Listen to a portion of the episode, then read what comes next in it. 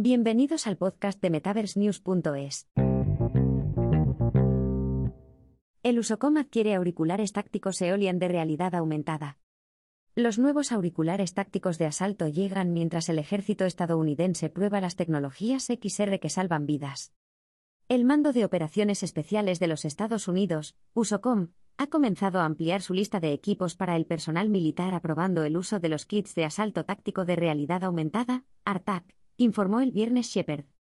El Departamento de Defensa de Estados Unidos, DOD, puso en marcha su programa piloto para acelerar la adquisición y el lanzamiento de tecnologías innovadoras, APFIT, por sus siglas en inglés, para proporcionar el kit de realidad aumentada al personal militar, lo que permitirá a los soldados reducir el riesgo de lesiones o ataques durante las misiones, según el informe. El kit de Rade Eolian permitirá a los soldados planificar operaciones, compartir información, aprovechar las tecnologías informáticas espaciales para el entrenamiento y la navegación, y conectarse a los sistemas de mando de las misiones, entre otras cosas. Según el programa APFIT del Departamento de Defensa, los dispositivos de Rade Eolian permitirán planificar y ensayar operaciones de misión de forma inmersiva, distribuida y más eficaz.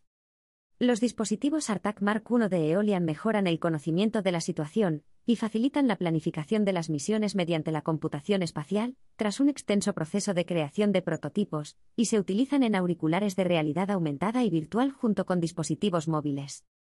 La Fuerza de Misión Nacional y los equipos de despliegue rápido pueden utilizar gemelos digitales combinados con datos entrantes para la planificación de operaciones de misión para equipos dispersos en distintos entornos.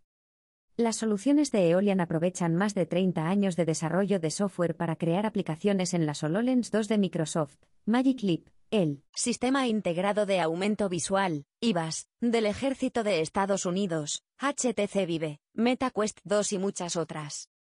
La noticia llega en medio de la preocupación por el Sistema Integrado de Aumento Visual, IVAS, del Ejército de los Estados Unidos, que perdió una importante financiación en las últimas semanas después de que el Subcomité de Asignaciones de Defensa del Senado de los Estados Unidos retirara 350 millones de dólares de su solicitud presupuestaria de 400 millones de dólares, dejando al proyecto de Microsoft sin financiación suficiente, citando la preocupación por los desafíos de software y hardware.